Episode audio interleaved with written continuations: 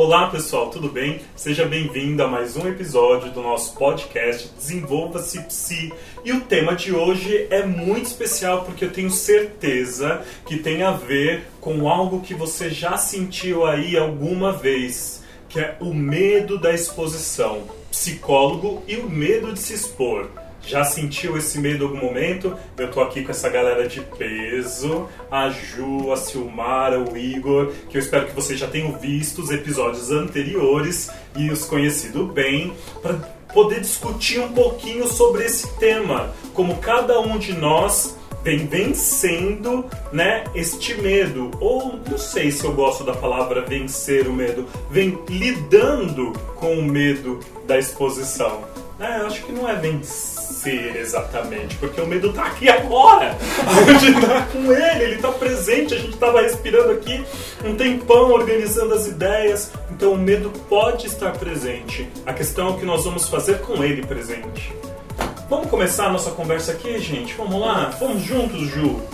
Vamos? O que, que você tem para trazer a respeito desse tema, o medo da exposição, do psicólogo com este medo? Como é que a gente pode lidar com isso? Júlio, eu penso que quando fala medo de exposição, tá falando de mim. Né? Porque é algo, é um desafio, uhum. né? é um desafio, pensando exatamente naquilo que você observa das redes, de psicólogos que já estão ali navegando e conduzindo de uma forma muito bem, né, sob o seu olhar. E aí você começa a olhar para aquilo e olha para você e fala assim, bom, como que eu vou comunicar aquilo, né? me comunicar nas redes que eu gostaria de comunicar, mas como também haverá correspondência como eu sou no atendimento, né? Então assim, será que eu preciso comunicar de um jeito e as pessoas vão me ver desse jeito na rede e aí quando ela vier para o atendimento já vai ser totalmente diferente? Então às vezes eu me pego pensando como seria, né? Esse meio termo aí, né? Como que eu me comunico, mas como que a pessoa vai me perceber, realmente é como eu sou, né? Então, eu vejo que uma das possibilidades de medo, né, que faz com que muitos psicólogos não entrem né, uhum. né, nas redes é um pouco dessa questão da correspondência da imagem, né? Como que eu vou ali naquele contexto dizer e como que eu comunico no tete a tete, né? Não, e tem uma questão que eu acho importante nisso que você está trazendo, que a gente cria uma ideia da imagem do psicólogo. E a gente fica se auto-questionando se nós correspondemos a essa imagem que nós criamos mentalmente. Então, será que o meu tom de voz, será que o meu cabelo, será que é, a forma, será, as cores que eu estou vestido corresponde com aquela imagem que as pessoas esperam de um psicólogo?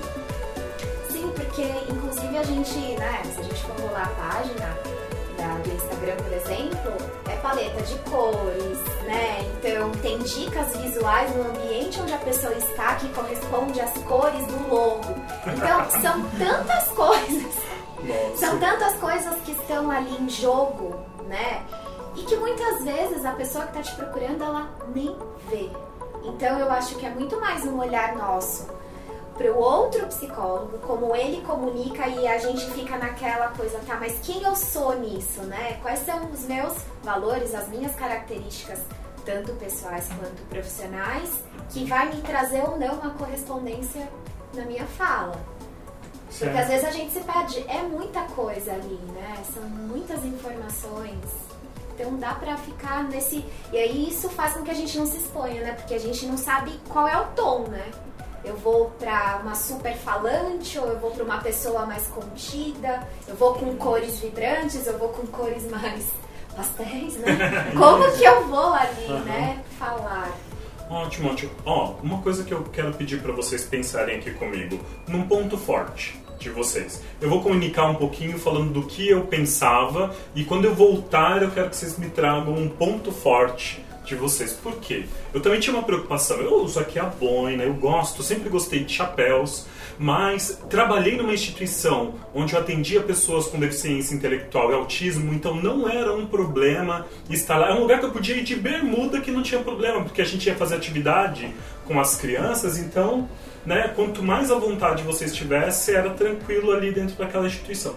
E vir para o consultório num ambiente mais formal, eu falei, e agora? Né? Será que eu vou ter que tirar o meu chapéu, ter que, né? Olha minha careca, gente, não é muito legal, né? Aí eu ficava, hum, como é que vai ser isso? Poxa, eu falei, vou arriscar. Faz parte do Júlio o gostar de chapéus, a boina e tudo mais. É, é, me sinto bem com elas houve, logo no, nos atendimentos iniciais, algumas pessoas que se surpreendiam.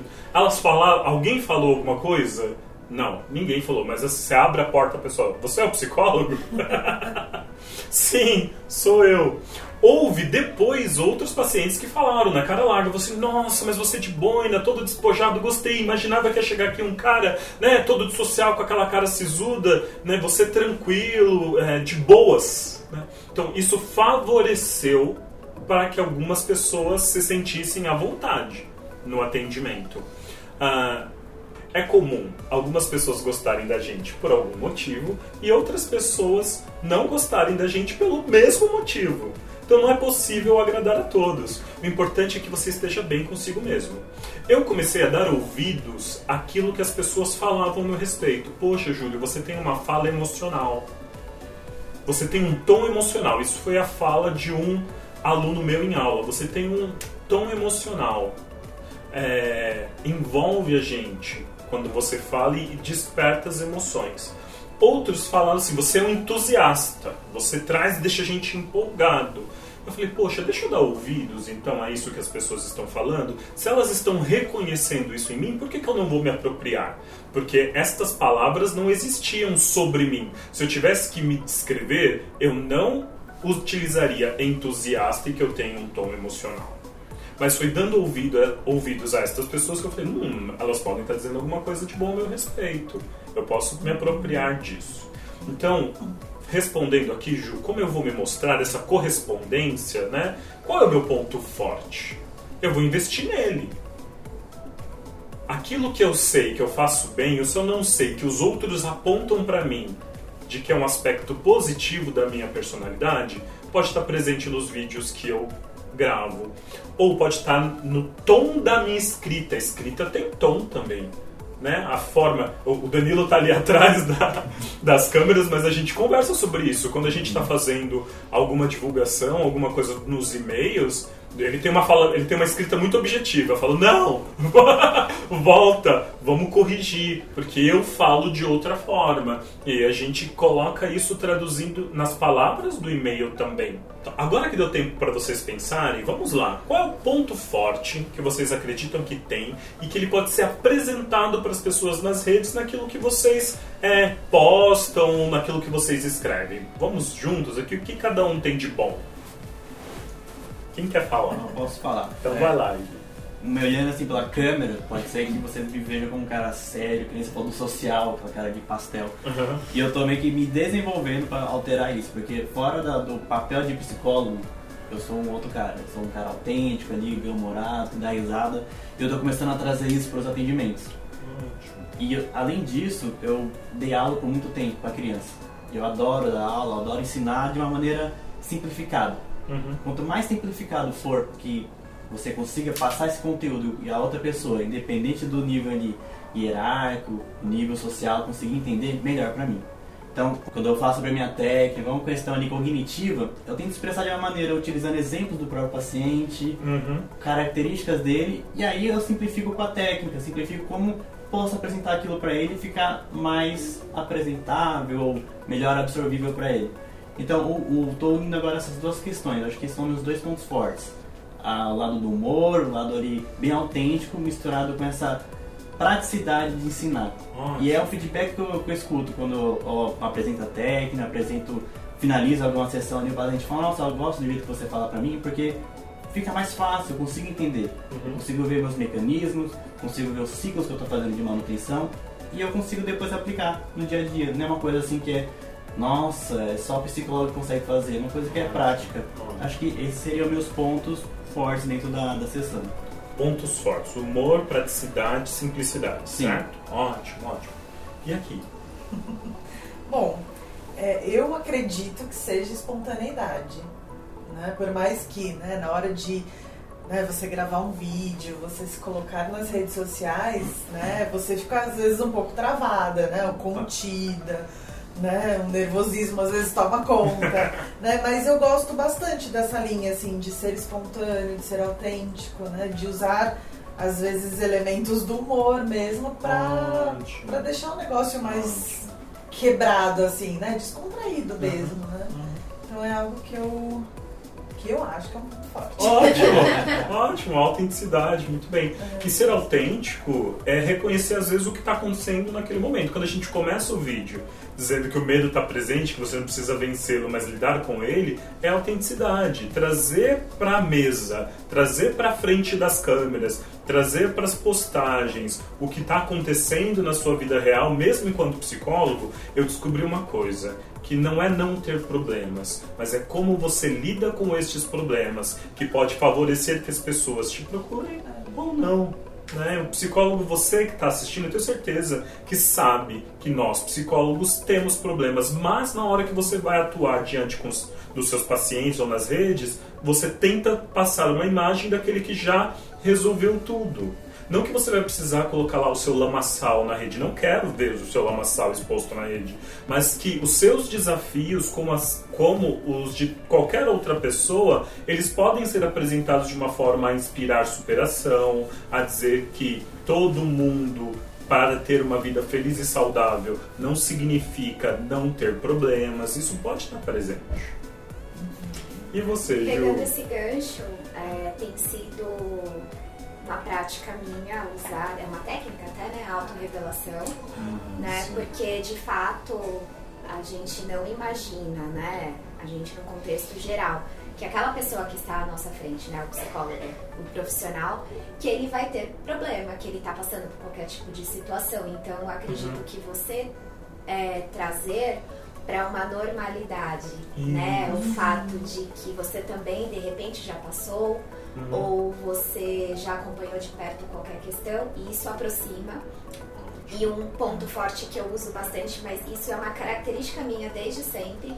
Eu gosto muito de metáforas e analogias. Ah, essa é a Ju. eu gosto muito, muito, muito é. de trazer. Eu sempre convido meu cliente, falo, ó, eu tô formando uma imagem mental, forma na sua cabeça também, vamos lá.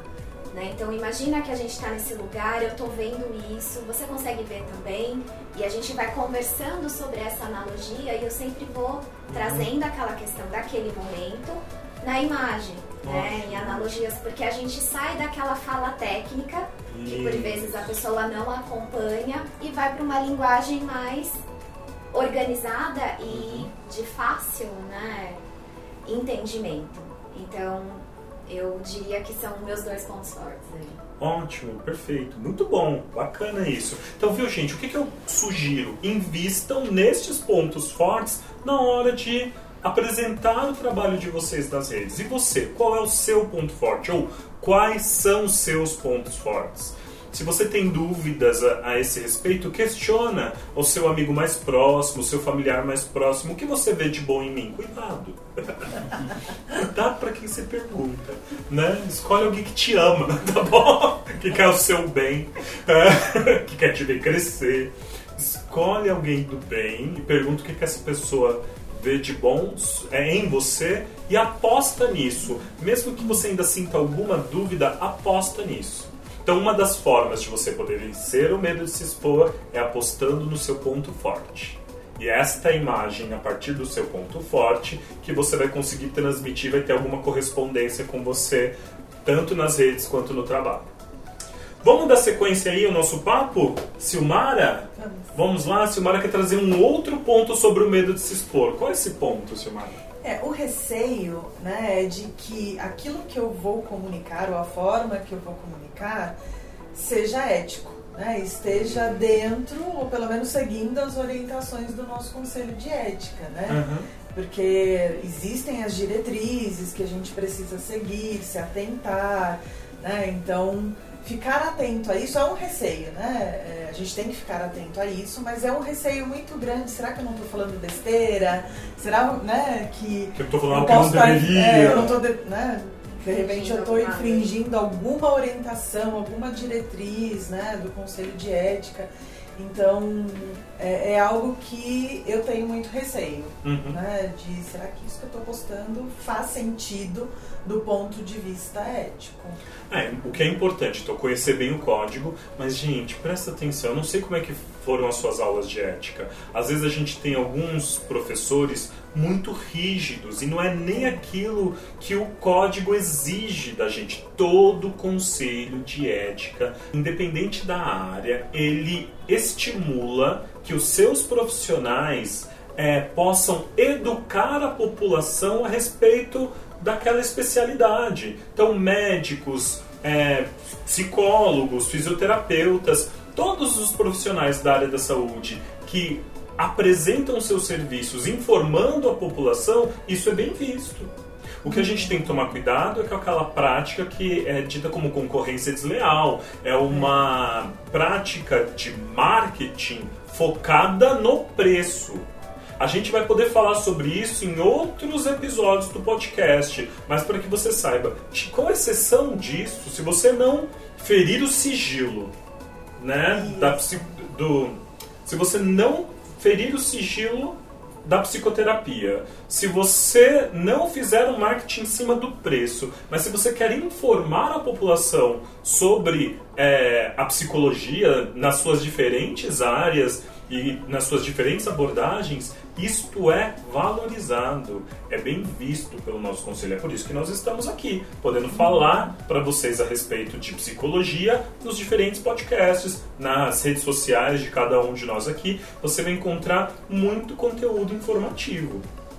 Então, não é por aí, Silmar? Não, é por aí, né? Eu acho que a gente pode sim se atentar a todas essas diretrizes e orientações, né, do CRP, enfim, do Código de Ética, um, e usar o nosso ponto positivo ao nosso favor, né?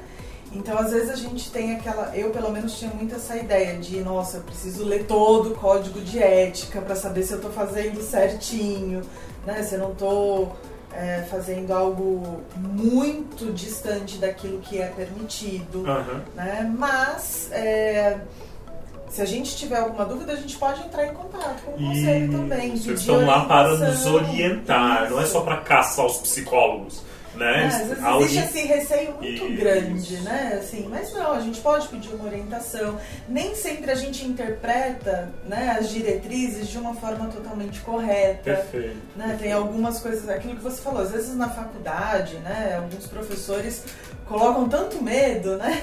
Uhum. Olha, não pode fazer isso, você tem que passar uma imagem assim, né? Tem, tem que estar contido. Mas né, o que vai gerar identificação, lógico, se você seguir certinho, né? Uhum. É, as diretrizes ali, as orientações, mas o que vai gerar identificação no nosso cliente é justamente, às vezes, uma questão muito particular, como a Ju falou, né? Dessa autorrevelação. É isso que gera identificação, conexão, conexão inspiração Perfeito. e aproxima também, né? Eu acho que é, pode aproximar as pessoas. Vão, vai afastar algumas, uhum. mas tá tudo bem.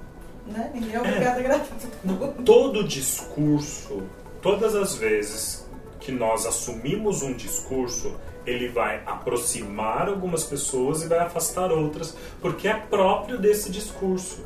Não tem como você abarcar a todos. Tem pessoas que vão amar este podcast, outros não. E tudo bem, viu? Você que não me amar, eu vou sobreviver a você, tá bom? É Beijo pra você que não me ama tá? Vou sobreviver e vou continuar gravando, tá bom? Porque eu sei que tem outras pessoas que gostam, porque eu sei que comunica valor para outras pessoas. Aceitar, aceitar não ser querido é uma das coisas que vai te ajudar a poder se expor. Exatamente, né? Eu acho eu tenho uma seguinte opinião e constatação, né? Assim, que os semelhantes se atraem. Não são os opostos que se atraem. Acho que só na física, né? Mas okay. são os semelhantes que se atraem, né? Perfeito. Então é, a gente vai sempre seguir aquela pessoa que, olha, tá dando voz àquilo que eu acredito que faz sentido. Então eu me aproximo. Perfeito. E quando eu falei essa questão do aceitar não ser querido é muito importante, viu, gente? Porque a ideia de ser criticado ou de ser rejeitado, ser apontado, é, pelas pessoas pode rebater em algumas crenças, por exemplo, do, de desamor. Né? E se não gostarem de mim? Tá? E se gostarem? Corre o risco de gostarem de você. Vai que alguém gosta, né? Vai que alguém gosta disso daí. Brincadeira. Tá certo? Não tem só a possibilidade negativa. Existe a possibilidade positiva, na verdade, ela é muito maior até pegando esse gancho agora de gostarem de mim, não gostarem do que né, os outros vão pensar a meu respeito, acho que a gente vai para a sua contribuição, meu caro. Sim. Né? E aí, Igor, o que, que você tem para trazer para a gente para essa conversa a respeito do psicólogo e o medo da exposição? Acho que é o meu tema, na verdade. Ah, essa questão da exposição em si combina muito com o que a Juliana está falando, com a Silmara. Como eu sou mais novo aqui, recém-formado, venho dessa, dessa postura da faculdade de pouca exposição, é, baixa autorrevelação, de ter essa postura assim, ninguém pode saber, eu estou blindado. Não posso uhum. mostrar quem eu sou de verdade. Uhum. Só que na TCC eu vi que não é bem assim. Perfeito. Funciona muito com autorrevelação, estou treinando, praticando, utilizando bastante, dá resultado. Só que nas redes sociais é aí que tem uma trava minha, uhum. que é esse medo da minha exposição não só como pessoa, que na minha página pessoal não faço tantas exposições assim, uhum. e também na minha página profissional. Se vocês entrarem lá, só vai ter uma postagem. Foi a primeira vez que eu criei a página, mandei algumas solicitações, vou postar alguma coisa aqui e vamos ver aqui no que vai dar. Uhum. Teve algumas curtidas, alguns comentários, só que depois daí não entrou mais nada. É porque fico me perguntando, mas por quê? E aí que entra algumas distorções cognitivas ele de comparações injustas, olha, até mesmo na sua página, olha quantos seguidores ele tem. Olha aí, tá vendo? Você acha que você tá estimulando e a pessoa tá. Pois né, é. Mas é culpa dos pensamentos dele, não Sim. tem nada a ver com isso. Uma ótima página. E aí eu fico nessas, nessas distorções, tipo, uhum. a comparação injusta, ele tem muita mais seguidores do que eu, olha o conteúdo dele como é melhor que o meu. Uhum. Se eu postar alguma coisa, já vem aquela previsão, vão criticar, não vão gostar do que eu tô postando, eu vou me revelar e vai dizer quem eu sou. Uhum. E aí, o que, que vão pensar de mim? E aí começa uma pausa, ó, eu vou me revelar e vão, vão dizer quem eu sou. Gente, que medo. Quem é você? quem, quem, é você que ninguém pode ver? A gente tem uma, uma lente muito negativa da impressão de que o que vai estar exposto são só os nossos aspectos que precisam ser melhorados. De tudo que nós estamos discutindo aqui, para mim, esta é a raiz primeira de todos os outros medos que vêm na sequência. Eu tenho uma insegurança sobre quem eu sou. Eu não admiro alguns aspectos da minha personalidade. Eu julgo que eu precisaria ser melhor nisso, melhor naquilo, né? Seja minha roupa, meu cabelo, a minha casa, o meu consultório, minha poltrona. É, o conteúdo não é bom o suficiente, eu ainda preciso sempre aprender mais. Eu desconfio de alguma coisa em mim e por conta disso eu começo a imaginar que os outros vão me apontar, vão me julgar, vão me criticar, vão me rejeitar. E na tentativa de poder vencer isso, o que, que a gente começa a fazer? Não faz nada. evitação. Evitação. Evitação. Começa a evitar. Ou a gente compensa, né? É, preciso saber mais, preciso estudar mais, vou ler mais. Vou São mais. esses dois polos. Ou evito, não, isso não é pra mim porque provavelmente eu vou me dar muito trabalho, Sim. né? Ah, vai dar muito trabalho, isso é não é chato, pra mim. Eu fico muito nesses dois, do, uhum. a preguiça de, poxa, eu vou ter que criar alguma coisa, vou ter que editar alguma coisa, escrever, e no outro lado de compensar, nossa, eu preciso estudar mais. Acho que eu não tô dominando tanto isso. Aí a minha biblioteca de livros, vai lá, um monte de coisa, um monte de conteúdo aqui dentro, só que ainda não, não criando a coragem para colocar aquilo para fora. Uhum. Não, Aí a gente fica oscilando nisso e é a trava do, do terapeuta. Ó, vamos perceber juntos este ciclo. Então, eu tenho um, um objetivo, certo? Que é poder me expor nas redes, é poder expor meu trabalho de alguma forma. Diante desse objetivo, eu começo a ter pensamentos. Estes pensamentos podem ser autocríticos. Ah, minha fala não vai ser boa, não vou escrever bem, é, as pessoas não vão gostar de mim, elas vão me julgar estes pensamentos, a estratégia para lidar com estes pensamentos, eu posso ter duas. Ou evito, dizer assim, ah não, né, melhor não fazer. Ou eu vou compensar, para que eu faça, eu preciso saber muito. Então eu vou tornando complexo essa tarefa, o que, o que faz com que eu também não faça.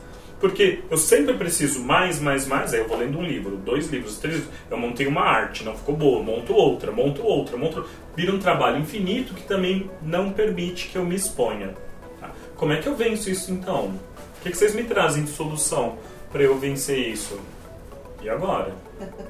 e agora? Eu acho que uma das técnicas que eu acabo utilizando em sessão que eu posso acabar me utilizando em mim, que isso é uma prática da TCC, de você testar primeiro em você, ver como é uhum. funciona para depois aplicar ali no, no, cliente na sua frente. É uma técnica que eu gosto muito, que é o progredir em vez de chegar na perfeição. Ótimo. De você tentar mesmo. Vai lá, faz um teste, coloca um, um conteúdo X. Uhum. Uma coisa que você goste, uma coisa que você acredita que o seu público vai gostar. E aí uhum. um pouquinho do marketing. Uhum. E aí você coloca lá e vê algumas pessoas vão criticar, ok. Outras pessoas vão avaliar como positivo, ok também. Acho que você vai testando. Acho que vai começando com uma prática, igual andar de bicicleta. Uhum. Você fica aqui morrendo de medo. Ah, vou subir na bicicleta, vou cair. E realmente, você pode subir na bicicleta e cair. Uhum. Mas o que vai depender se você vai continuar para aperfeiçoar esse andar de bicicleta vai ser as tentativas. Uhum. E a cada tentativa, até mesmo utilizando essas mesmas comparações que acabam sendo injustas, uhum. utilizar como um impulsionador. Tipo, olha, ele colocou daquele jeito. Deixa eu tentar fazer semelhante também. Ou uhum. tentar até aprimorar, fazer de um jeito mais diferente, mais despojado, um pouco mais sério, ou sei lá, ir tentando. Uhum. Acho que essas seriam umas alternativas para dar início a isso.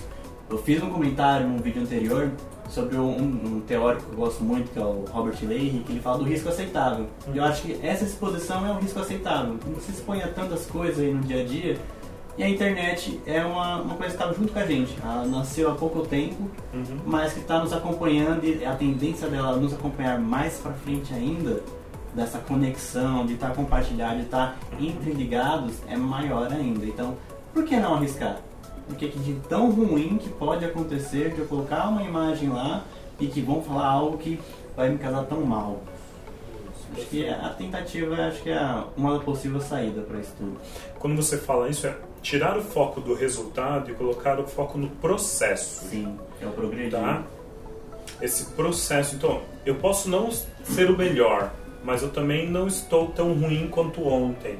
Então, eu fiz uma. Nossa, se eu olho. Ai, gente, se eu olho os meus vídeos do início, lá em 2014, 2016, sei lá que ano que era. Ai ah, ó, hoje, eu, hoje eu aprendi a aceitar algumas coisas, mas lá no início não gostava, não gostava. As postagens mesmo, eu vejo primeiro que muda. Na época, as imagens eram utilizadas de uma forma e, e para aquela época estava bom. Mas hoje eu olho para o formato já não corresponde, o formato mudou. Então sempre é algo que está em processo, que vai evoluindo, que vai se transformando. Aceitar isso também. Você não precisa nascer pronto. Você não nasceu nem com dente infeliz, brincadeira. Mas ninguém nasceu pronto a gente vai construindo isso. Então, permita-se também construir o seu desenvolvimento nas redes põe o pé na água, que se é fundo, vai entrando mais um pouquinho e assim você vai conseguindo se habituar naquele espaço. E vocês, vocês acham que a gente pode lidar com isso como? Eu aprendi essa semana que a gente precisa ouvir a nossa vontade. Ai, né? a gente precisa acreditar muito mais na nossa vontade, porque se a gente for esperar, né, estar mais segura, né, saber mais, é, não ter medo de se expor, uhum. pode ser que não aconteça, né? Pode ser que isso não aconteça porque isso é tão subjetivo, uhum. né? Às vezes é, a gente olha e fala, nossa, aquela pessoa parece estar segura de si. Uhum. E não tá, verdade, né? Verdade. Então assim, a gente nunca a gente sempre vai balizar os outros a partir de uma perspectiva muito própria, né? Uhum. E a gente sempre vai se achar, né, na maioria das vezes, insuficiente. Então, se a gente for esperar, né, estar pronto, o medo passar para começar ou para botar o pé na água, como você fala, né, vai demorar. Vai demorar. Você então... tocou num ponto muito, muito legal, porque se você veio ver esse vídeo aqui, eu sinto informar que você não veio ver porque você tem medo de se expor. Você veio porque você tem vontade de se expor. É. Porque se você tivesse apenas o medo de se expor, você. Ah, eu já conheço esse universo, né? Por que, que eu vou ver um vídeo e já, já manjo tanto de medo? Você vem porque tem uma vontade de querer superar, de vencer, de ir além disso. Você tem dois movimentos internos acontecendo ao mesmo tempo. Tem um lado seu que tem vontade de se expor e um lado seu que tem medo de se expor. E você tem dado muito ouvidos ao lado que tem medo. Como seria dar ouvidos ao lado que tem vontade? Um não exclui o outro. O teu medo te protege, o teu medo ele também mostra que aquilo que você vai fazer tem valor, é importante para você e você não quer fazer de qualquer forma, mas confia na sua vontade, certo? A vontade também mostra que tem algo de bom a ser é, mostrado para as outras pessoas. E tem muita gente ruim falando merda por aí, corajosa, certo? E tem muita gente boa que estuda, competente e que tem abandonado a vontade, ficado com medo. Eu acredito que aquilo que você tem para contribuir com a psicologia, só você pode trazer.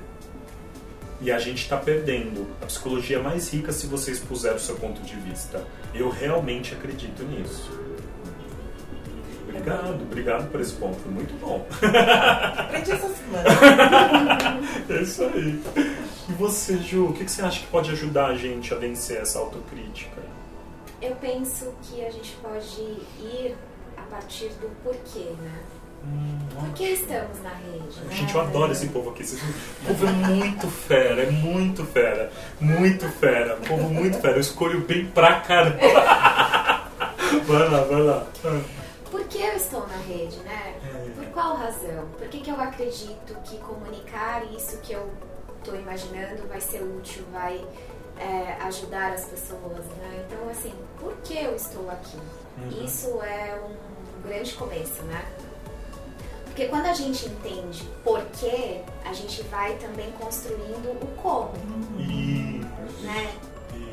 Se eu tô aqui pra, pra comunicar, né? O meu porquê é porque eu acho que as pessoas, é, a partir do momento que elas têm controle da própria vida, elas se tornam pessoas autônomas, elas têm uma vida mais é, em direção a um propósito, elas uhum. conseguem construir uma caminhada com mais significado, por exemplo eu posso imaginar que eu posso é, comunicar isso de diferentes formas. Perfeito. Eu posso usar da minha autorrevelação, como eu disse, eu posso usar de pessoas da mídia que também isso. foram na direção do propósito, isso. que de repente tinham um caminho e foram para outro. Então uhum. você vai entendendo de que forma. Um Mas, filme, um texto, um, um filme, capítulo de livro. Um livro. Se eu sei o, o porquê eu quero comunicar, né? É, fica muito mais fácil de eu entender como eu vou comunicar, né? E aí eu acho que também, né, você começa a voltar o seu olhar para si. Né? Então, o seu porquê, muito provavelmente, não vai ser igual ao porquê do outro. Uhum. Né? Porque a gente fica nessa comparação. Né? O que o Igor Sim. falou de comparar, porque ele fala assim, ela fala assado. Dependendo do seu porquê, a comunicação vai ser outra. Né? Então, assim, os canais, né? Como uhum. você vai comunicar vai ser diferente porque o seu porquê é diferente. Então, eu acredito que começando pelo porquê, a gente já tem um bom caminho andado. Concordo, plenamente, concordo plenamente. Gente, acho que a gente trouxe aqui muitas coisas que podem auxiliar você a superar ou a lidar com medo da exposição. Dizer em primeiro lugar que você não está sozinho, estamos junto no medo. Existe uma comunidade de psicólogos que sentem medo. A maioria das pessoas que se expõem elas não se expuseram porque elas não sentiam medo, elas sentem medo. E tá tudo bem sentir. Vamos juntos. Né? Estamos mais, vamos construir uma rede de psicólogos onde uns apoiam os outros do que aqueles que criticam uns aos outros. Eu nunca entrei na página de ninguém para poder dizer assim, o seu trabalho é muito ruim, né? Mesmo quando eu não gosto, eu sei que aquela pessoa está dedicando um tempo, trabalho, esforço, ela tem objetivos, mesmo quando eu não gosto. E se aquela pessoa que está entrando na nossa página, se vier e de repente começar a nos criticar, está falando sobre quem? Será que está falando mais sobre o meu trabalho ou está falando sobre ela? Né? Houve uma vez, eu acordei de manhã um dia e estava lá num comentário um dos vídeos que eu fiz. Estava lá assim, que bosta. Aí eu respirei fundo. né? Eu senti raiva, não foi tristeza, eu senti raiva. Minha vontade era de escrever assim, ó, autorrelatos na página não são permitidos. Mas eu não escrevi. eu não escrevi. Eu falei assim, ele não merece que eu perca meu tempo respondendo. Não merece que eu dedique tempo de vida para isso.